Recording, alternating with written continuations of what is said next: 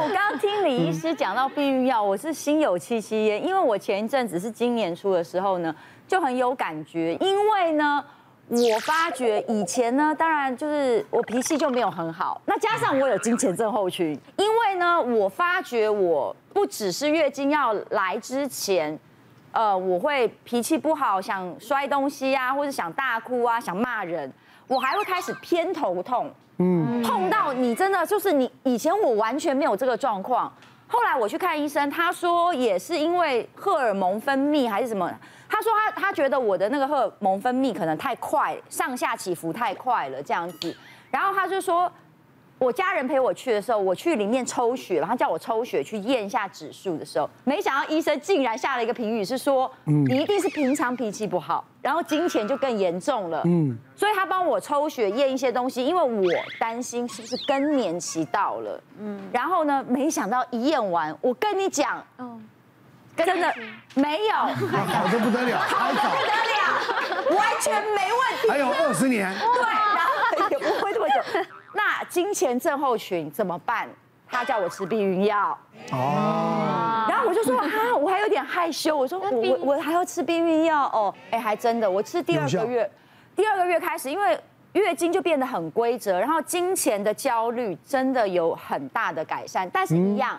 你们要小心了，因为我是年初嘛，现在七月嘛，我吃半年要停，快快到了，我最近停了，我这个月开始，我们下个月都不要发通告啊，真的危险了，下个月跟我约会的男人不要来了，真的就是吃半年要停，但我我不知道医生要停多久啊。一般的话，大概会停一到两个月了。哦，一到两个月，那还能忍受了。对，九月的时候再来跟我约会。避孕药像健达出奇蛋，一次给你三种惊喜。刚刚除了提到的这五个不舒服，其实避孕药都可以有效调节。哦。经前症候群比较严重型的避孕药，可能要慎选，有某几种。比较有效，有某一些避孕药，反而黄体素的波动会让那个金钱症候群情绪的波动会比较严重。哦，第二个就是是不是吃多久一定要停？这个其实有一些讨论跟空空间啊。其实逻辑上来讲是不太需要停的。如果他吃了对他帮助很大，我都建议他一直吃。可我们比如说有纤维囊肿、乳房啊，或是有子宫肌瘤，不是说不能一直吃吗？嗯，呃。避孕药里面的成分要让纤维囊肿跟子宫肌瘤很快速成长是很难，因为它的剂量其实不是你想象中的高。嗯，那当然在避孕药衍生子宫肌瘤，目前的大研究是不太会有影响。OK，它反而是跟你本身有没有肌瘤这个种子有关，可是跟纤维囊肿那个有讨论空间。嗯，但的确，如果你在吃，你有纤维囊肿，然后胸部的纤维囊肿在吃避孕药，的确有明显成长，这时候我们会建议停药。那如果没有，其实以语文的情形的话，为了旁人的安全，我们还是建议他建议他不要停。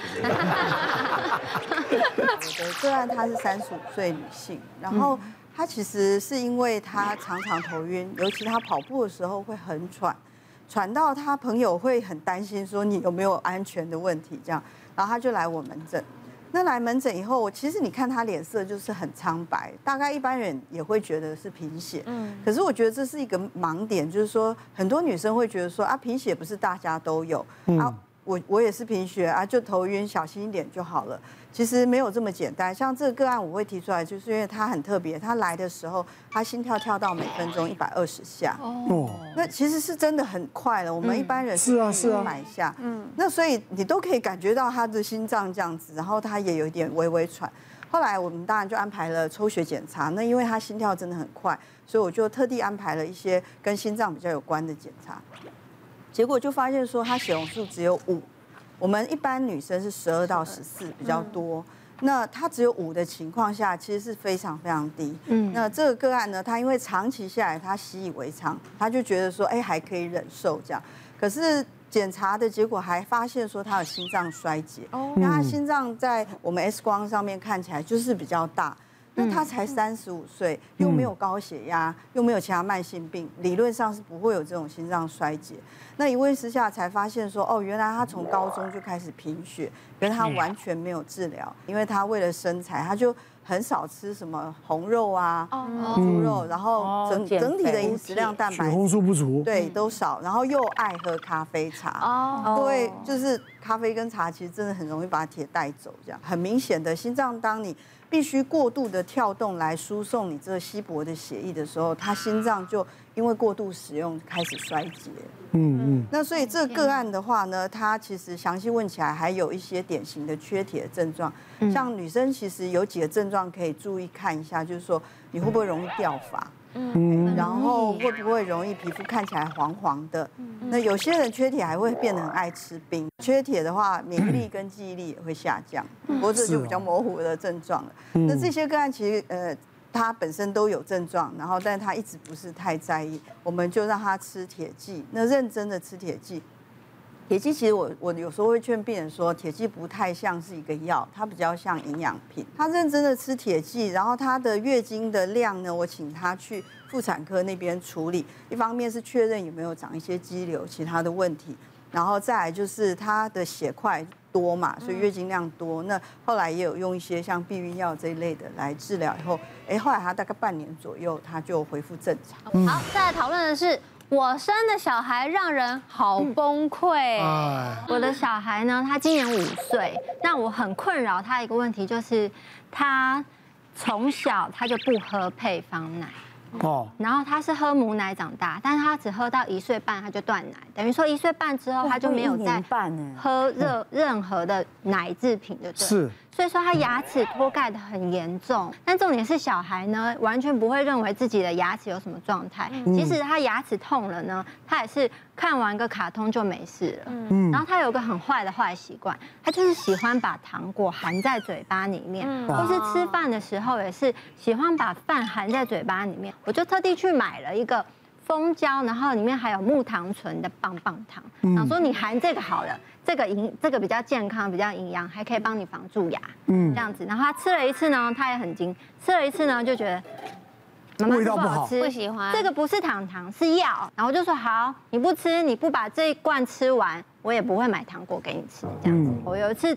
带他去朋友聚会，然后我就跟朋友在聊天，然后就听到旁边的妈妈说：“哇，你的儿子好棒，懂分享哎，他会带糖果来给大家分享。”然后我就说：“真的吗？”然后我就走到旁边去看，他把那一桶拿出来，就是那个蜂胶棒棒糖，一整桶，整桶拿出来给大家分，对啊，这样子吃，对他不吃，然后他带来给大家吃这样子，然后他看到我他就说：“妈妈，我有没有很大方？”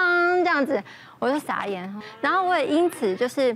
想说要促进他就是有刷牙的动力嘛，所以我就特地去买了他适合他年龄的电动牙刷，对，然后我觉得是有帮助的，也能够帮助他至少把牙齿短时间之内能够帮助他把牙齿刷的比较干净一点，嗯，然后也叮咛他就是要用漱口水，嗯嗯，对，那目前的话我觉得。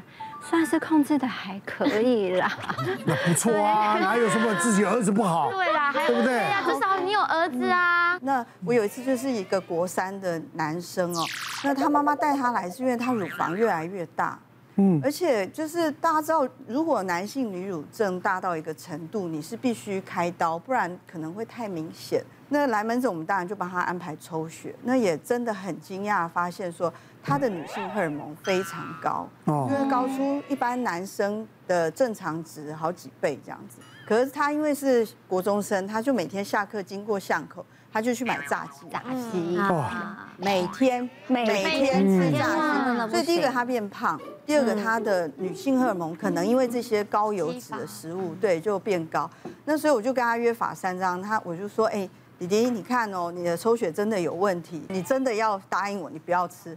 结果他真的不吃以后，三个月后回来指数是完全正常。哦，对，所以其实弟弟自己也很开心。不然他说实话，他开始被同学嘲笑，尤其体育课的时候穿衣服会不好看。对啊。那可是你知道，这就是行为改变困难的地方。那我就跟妈妈说：“妈妈，我们才看到一次成功，不可以这么快放手。考试不能只考一次。”嗯。那所以果然三个月后再测。又被我发现他高，我就说弟弟你自己偷吃，对，他就说对我有吃，就是最近有一点，哎，那所以这个个案，反正他后来确实的，每一次我们反正就用抽血来监督他，然后来帮助他去调整他的饮食。因为这讲的是事实啊，我一个朋友男生呢，现在大概有差不多四十几岁五十岁啊，对啊，他前前一阵去去去抽脂啊，乳房，嗯，对啊，他就从年轻他就他胖，他有一点胖，不是很胖。但她乳房就跟一般男生不一样但是。不是胖造成的，有可能也是那种女乳。对，就就是就是她的荷尔蒙它的荷尔主要蒙嘛。是体内的雌激素增加。其实刚刚呃，我觉得炸鸡背了一些一些黑锅了。是吗？炸鸡是一个主常见因素，因为现在小朋友的饮食，他从可能小学一年级、幼稚园就开始吃炸鸡或者炸薯条当那个食物来源。对。但是我们如果成人一般吃，我觉得影响不是那么大。可是你要了解。脂肪的来源，它不一定要吃炸鸡，高油脂类食物摄取久了，还有如果是你的呃四十几岁的成年男人的话，要小心另外的肝功能，因为我们肝是代代谢荷尔蒙的，也许他肝如果有异常的时候，女性荷尔蒙比例会增加，你的男性女乳症，我们男性女乳症以前也是肝癌或者肝硬化的一个重要指标。哦，那当然还有另外一个是不是额外的？